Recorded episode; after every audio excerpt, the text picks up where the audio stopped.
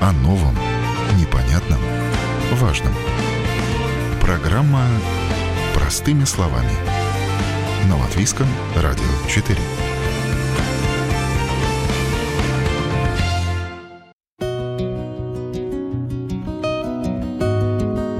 Вы на волнах Латвийского радио 4 в студии Юля Петрик. Доброе утро. Когда человек задумывается о своей старости, пока он еще молодой, он, вероятно, представляет и надеется на то, что ему в почтенные годы будут помогать его дети, что не оставят в трудной ситуации, что будет на кого положиться. Ведь не зря же родители всю свою молодость и силы отдают своим детям.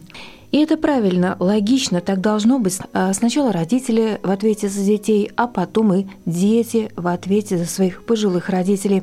Но бывают ситуации, когда родители вынуждены просить деньги на содержание от детей через суд – Почему так получается и что говорит закон о содержании родителей детьми, узнаем в ближайшие полчаса. А также выясним, бывают ли юридические нюансы, когда дети не должны содержать своих престарелых родителей. И выясним, обязаны ли дети обеспечивать жильем пожилых родителей. Во всех этих вопросах поможет нам разобраться специалист в области права.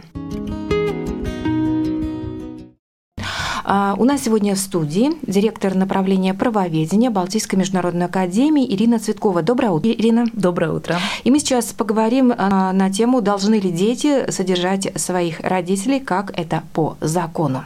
Конечно же, мы все понимаем, что людям с возрастом становится все сложнее себя материально содержать. Человек перестает работать, потом выходит на пенсию. Э, пенсия, как правило, к сожалению, не бывает столь высока, чтобы человек мог обеспечить себя всем необходимым. Ну и большинство детей, конечно же, чисто по-человечески стараются материально поддерживать своих родителей а, в силу своих возможностей. Но в жизни бывают различные ситуации, и родители, возможно, порой вынуждены просить помощи у своих детей детей, а бывает, что и требуют а, выплаты алиментов на содержание через суд. Ирина, так как у нас по закону обязаны ли дети содержать своих пожилых родителей? Э, во-первых, в первую очередь это зависит, конечно, от того, какие доходы у родителей пенсионеров. Если у них пенсия достаточно для того, чтобы себя содержать, то, конечно, такой обязанности нет. Но если их доходы э, меньше прожиточного минимума, им не хватает на какие-то необходимые там, лекарства, оплаты, то родители могут даже требовать от детей содержания, но только в том случае, если сами родители участвовали в содержании своих детей. Ну хорошо, ну а как можно требовать средства на содержание? Только через суд или как-то договариваться? Ну, давайте начнем э, рассматривать ситуацию сначала до суда. Да. Э, безусловно, э, это, конечно, вопрос моральный в первую очередь. И, конечно же, не всегда нужно обращаться сразу в суд, можно, конечно, пытаться как-то договориться. Если отношения хорошие между родителями и детьми, то, конечно, за пожилыми родителями дети и ухаживают, и готовы помогать, и никаких проблем не возникает. Если возникают разногласия, то конечно, желательно тоже договориться до того, чтобы подавать в суд и не передавать это уже в руки правосудия. Но, возможно, и такой иск э, в суд, э, но нужно учесть, что в таком случае родитель обязан доказать, что он содержал своего ребенка. Но действительно, только такие родители могут претендовать на помощь. Опять же, обращаясь в суд, родитель обязан доказать в суде, что тех средств, которые у него есть, не хватает на жизнь. То есть здесь недостаточно указать, что есть только минимальный доход, там маленькая пенсия, ее не хватает на проживание. Каким образом в суде это можно доказать? Это можно доказать, если речь идет э, о лекарствах, то это можно доказать рецептами и ценами на лекарства, да, которые необходимы. Это можно доказать расходами на коммунальные платежи, если родитель оплачивает сам, например, квартиру, и у него есть эти расходы. Это можно доказать также необходимыми расходами на просто проживание, то есть на питание, какие-то необходимые нужды в течение месяца. Но, конечно, это документ документальные доказательства. То есть нужно предоставить действительно обоснование для суда, если уже дело переходит в суд, о том, что действительно не хватает какой-то определенной суммы на проживание.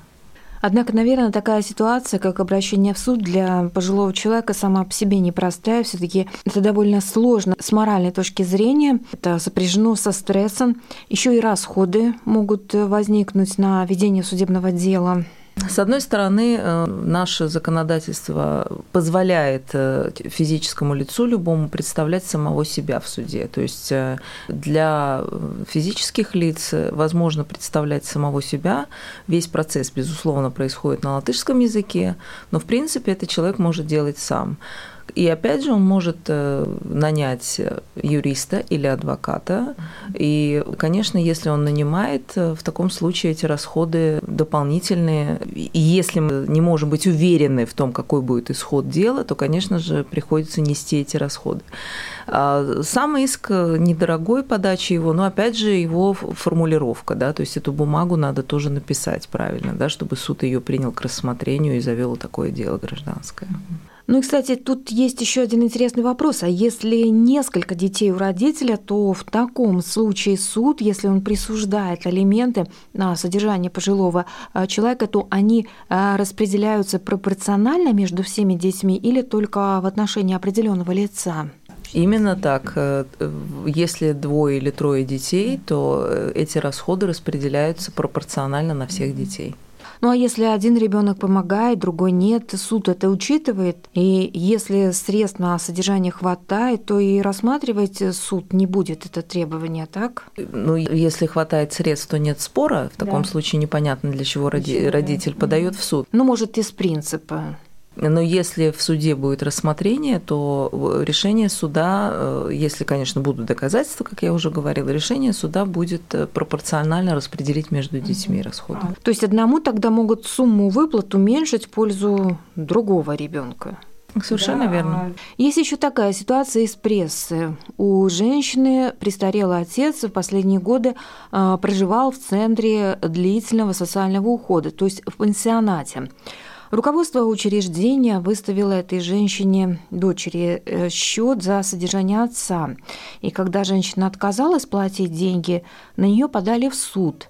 На днях мы как раз делали материал о том, что финансирование пансионатов есть такая система, что часть расходов софинансирует самоуправление, а часть, если услуги очень дорогие, должны доплачивать родственники пенсионера. Ну, то есть, видимо, здесь как раз ситуация, что сумма расходов оказалась выше, чем та, что покрывалась изначально со стороны самоуправления. Вот здесь как по решению суда ребенок обязан будет выплатить эти деньги? Только в том случае, если в данной ситуации конкретный отец э, содержал ребенка. Если да. это были родители, с которыми в браке и росли вместе, тогда наверняка да. Но если родители были в разводе, то только в случае, если отец платил алименты. Причем э, доказательство о том, платил или не платил э, алименты, э, должна предоставить истец, да, это пенсионат в данном случае. То есть э, нужно э, доказывать, участвовал ли в содержании. Если нет документов, ну, например, там банковских перечислений или это исторические, естественно, никто не, не хранит в, в основной массе, э, тогда годятся, конечно, свидетельства свидетелей. Можно пригласить свидетелей, где будет подтверждение, что, ну, например, вот отец не знаю, какой-то ситуации, что, например, отец либо участвовал в содержании ребенка, либо не участвовал, жили вместе, не жили вместе, были в разводе, но, допустим, отец утверждает, что участвовал э, в ее содержании, значит, это какими-то нужно доказывать либо документами, либо какими-то свидетельскими показаниями. Если участвовал, то ребенок, соответственно, обязан выплатить алименты? Если участвовал, то да, но у нас здесь открывается очень интересная тема. Мы знаем, что есть очень много бракоразводных процессов. Угу в большинстве своем, конечно же, алименты требует э, мать э, от отца в пользу ребенка, потому что в подавляющем большинстве случаев бывают исключения, конечно, но в подавляющем большинстве случаев э, ребенок с матерью угу. продолжает жить и от отца требуют алименты. И есть очень много дел, где матери отсуживают, значит, такие существенные суммы на алименты, а, требуют на детей, доказывают это всевозможными документами. Иногда это очень большие алименты, это не какой-то минимум, предусмотренный законом, но это могут быть и сотни евро, а может быть и тысяча евро на какие-то необходимые нужды. Это может быть на содержание частной школы, например, каких-то кружков, э, каких-то определенных вещей, необходимых э, для ребенка. И здесь мы сталкиваемся э, с очень интересной такой дилеммой уже во взрослом возрасте, когда дети вырастают, мама за них решала, что на них нужно требовать большие алименты, а состарившийся, например, отец может потом требовать э, содержания от этого ребенка. Да. И здесь очень большая дилемма. Э, Ребенок, по сути, не участвует в принятии решения, какие элементы требует э, мать. Это на усмотрение все матери, да. А в итоге получается, что ребенок может возникнуть такая ситуация, что он будет обязан расплачиваться. Но еще раз повторяю, это только в том случае, если у родителя действительно есть необходимость, нужда в этих mm-hmm. деньгах. Но тут вторая сторона медали, э, такой момент, что ведь дети должны быть финансово состоятельны, чтобы эти элементы вообще платить, если родитель затребовал эту помощь. А если у ребенка нет работы, или низкий доход, или семья большая, на, на которую все средства уходят, и он просто финансово не способен платить элементы, это можно через суд доказать? Конечно, можно, но эти вопросы э, все, как их называют, сенситивные очень, а, они, конечно, очень связаны с моралью и с взаимоотношениями, и с долгом. Да. Э, есть родительский долг э, до совершеннолетия, но есть и потом долг детей перед родителями. И с моральной точки зрения, конечно, если смотреть на этот вопрос, а не с юридической, то здесь такая дилемма. Ребенок, который не считает нужным помогать своему родителю, которому, например, состояние здоровья не позволяет, да, или действительно какая-то есть нужда, и он не предпринимает для этого никаких усилий и не считает э, вообще важным и нужным это делать, э, это очень, очень большой такой как бы вопрос морали, правильно ли он поступает э, с, той, с точки зрения вообще ребенка.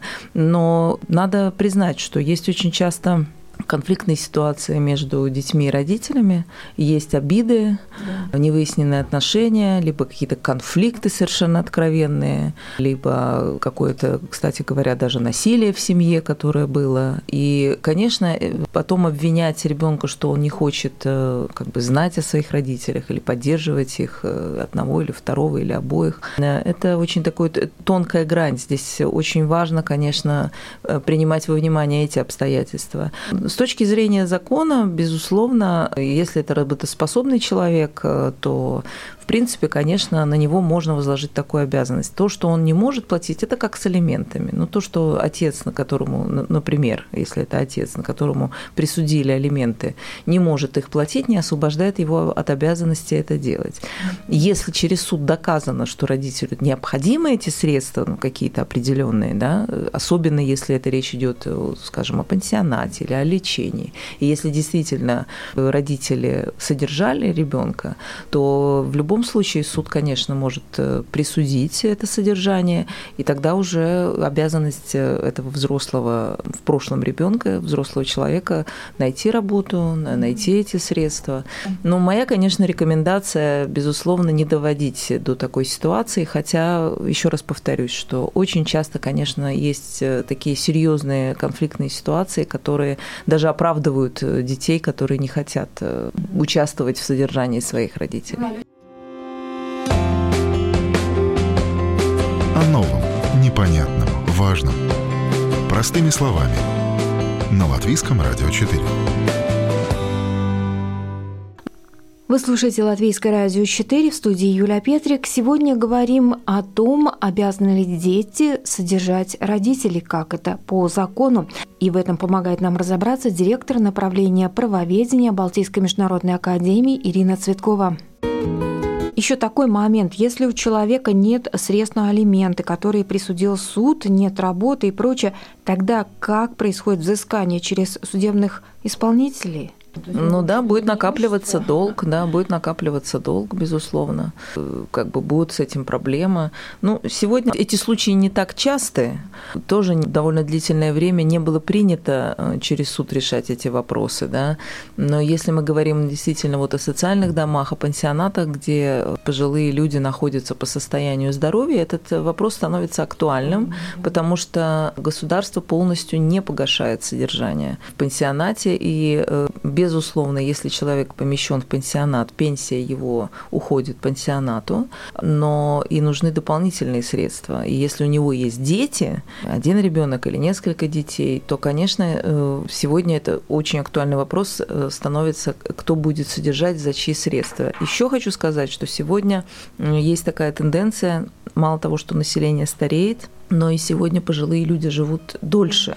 А из-за того, что они живут дольше, сегодня актуализировался этот вопрос, потому что они э, более длительное время, например, могут находиться под специальным уходом в этом пансионате, э, либо даже в домашних условиях. Сегодня медикаменты позволяют поддерживать э, жизнь и здоровье. А, поэтому, конечно, этот вопрос актуален. Но, на мой взгляд, это, конечно, случаи в виде исключения, когда родители уже доходят до того, что подают подают в суд, либо пансионаты тоже, конечно, да, например, подают в суд, потому что если нормальная ситуация, даже я хочу сказать, если, например, отец не участвовал в содержании ребенка, да, и они не жили вместе, э, то этот ребенок, который становится взрослым человеком, он делает тоже свой моральный выбор. С моей точки зрения, мы родителей не выбираем, у нас есть папа и мама, если они нас вырастили, даже если, ну, если это не была какая-то ужасная ситуация, даже если были какие-то конфликты, невыясненные отношения, э, то, в принципе, э, конечно, можно рассматривать это как обязанность э, ребенка потом помогать пожилому родителю, mm-hmm. поддерживать его жизнь и здоровье. Ну, а, например, если пожилой родитель заболел и необходимо лечение, которое, допустим, за счет государства не покрывается, а в такой ситуации кто должен оплатить его, если пожилой человек сам не в состоянии оплатить это лечение? Если есть диагноз и есть срочность операции, это оплачивает государство. Но если, конечно, хотят получать лечение в каком-то частном порядке, в какой-то лучшей клинике, с какими-то лучшими условиями, а, в принципе, ну, возможно такие деньги просить, э, но если это дело попадет в суд, э, то это, конечно, усмотрение суда. Здесь очень много тоже вопросов. Почему это не было обеспечено, например, почему не, удовлетворились, если не было доходов, например, да, государственной какой-то там программы и операции, почему именно надо в частном порядке. Здесь становится вопрос, он точно такой же, как содержание и детей тоже. Какая необходимость именно на какой-то, например, эксклюзив или очень э, слишком там дорогостоящую операцию, которую можно обеспечить э, за госсчет. Да. Тут есть еще такая поправка. Суд определяет элементы на содержание родителя не на всю жизнь, а до тех пор, пока есть необходимость в этих элементах. То есть, если меняется э, материальное положение человека, его доход растет, соответственно, тогда уже нет необходимости платить эти деньги ну или, соответственно, ухудшается его положение, тогда эта сумма, наоборот, должна вырасти. Сумма алиментов должна вырасти. То есть производится пересмотр сумм ну, безусловно, тем более, если это касается пожилых людей. Если у детей это совершеннолетие, но ну, есть там еще исключения, когда он продолжает, например, там учиться, на дневном отделении в высшем учебном заведении, да, тогда еще родители продолжают э, содержать, то с пожилыми людьми, конечно, это определенный срок, безусловно, в зависимости тоже от возраста, от того, как суд посчитает нужным перепроверять необходимость да. в этих дополнительных доходах. Опять же, мы говорим о том, это постоянные какие-то лекарства, либо это коммунальные услуги, которые меняются в, в своем размере, либо это услуги пансионата, но она же может и уменьшиться, да, поэтому она и пересматривается. То есть здесь здесь точкой отсчета является именно необходимость в этих средствах, в размере средств. О новом, непонятном, важном. Простыми словами. На Латвийском радио 4. Возникает еще один вопрос. Обязаны ли дети обеспечить жильем родителей или нет? Если у человека пожилого, например, нет своего жилья а, в собственности, или человек продал свое жилье а, в пользу того же ребенка в свое время остался без квартиры в собственности, каковы тут права у этого пожилого человека и каковы обязанности у ребенка? Здесь очень много нюансов в этом вопросе. Например, может быть такая ситуация, что родители приватизировали квартиру и сразу, например, э, если это была приватизация, и сразу на детей. Либо они в течение жизни, например, какое-то жилье подарили своим детям. И, например, потом дети говорят, что они не хотят, чтобы родитель жил с ними.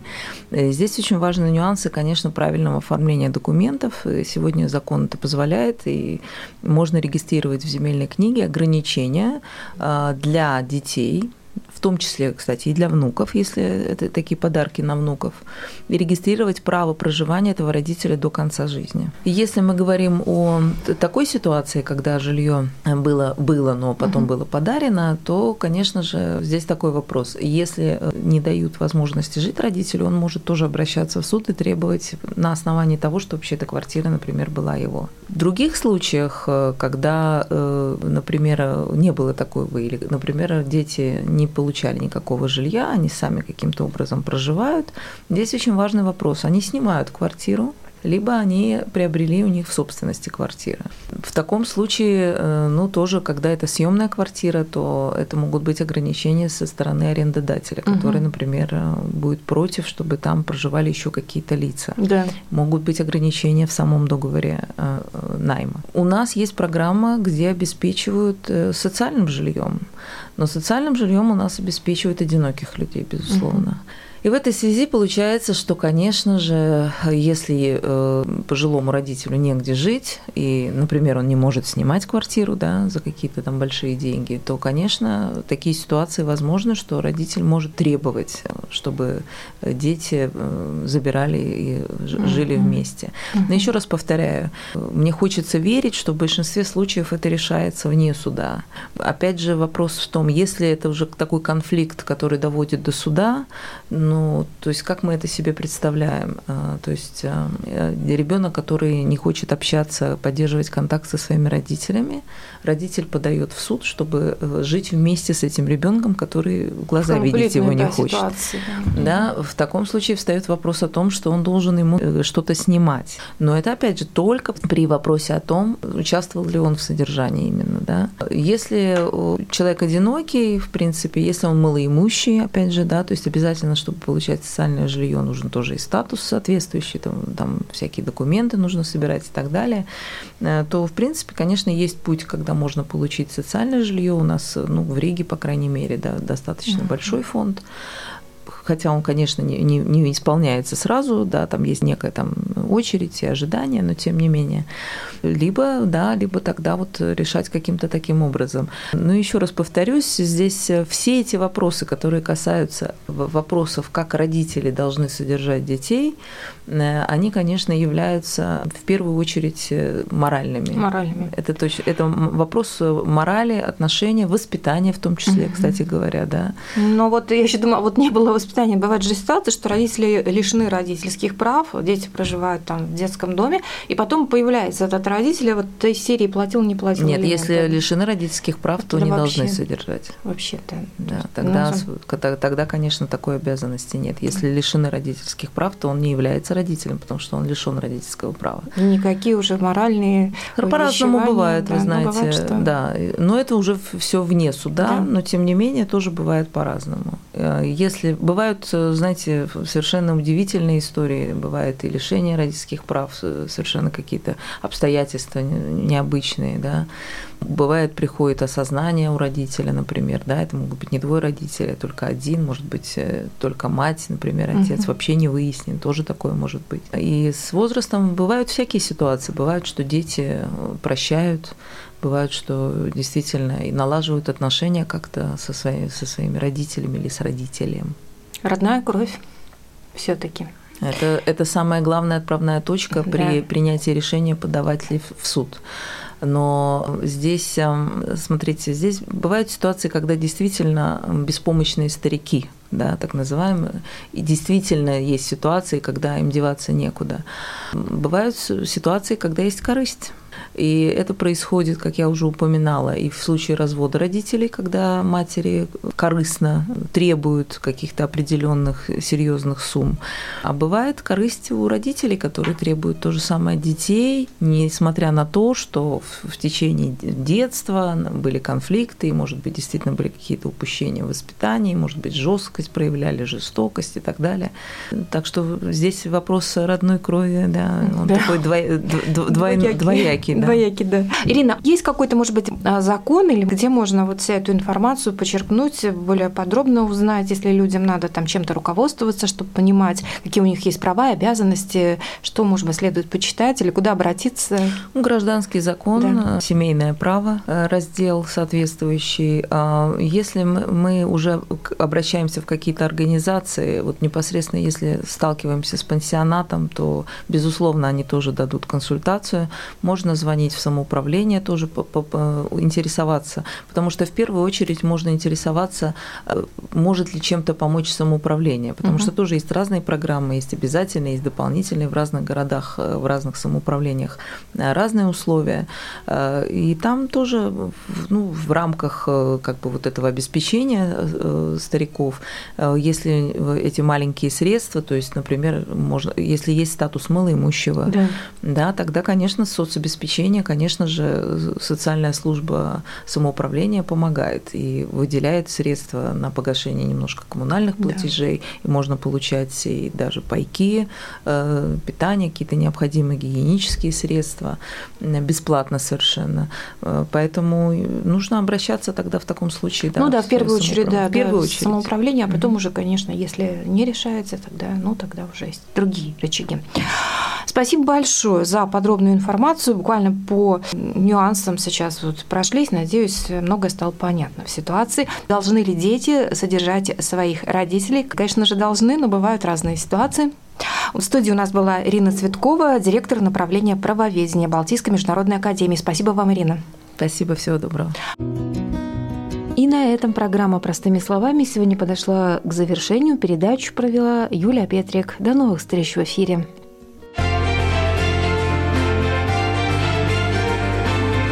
О новом, непонятном, важном. Простыми словами. На Латвийском радио 4.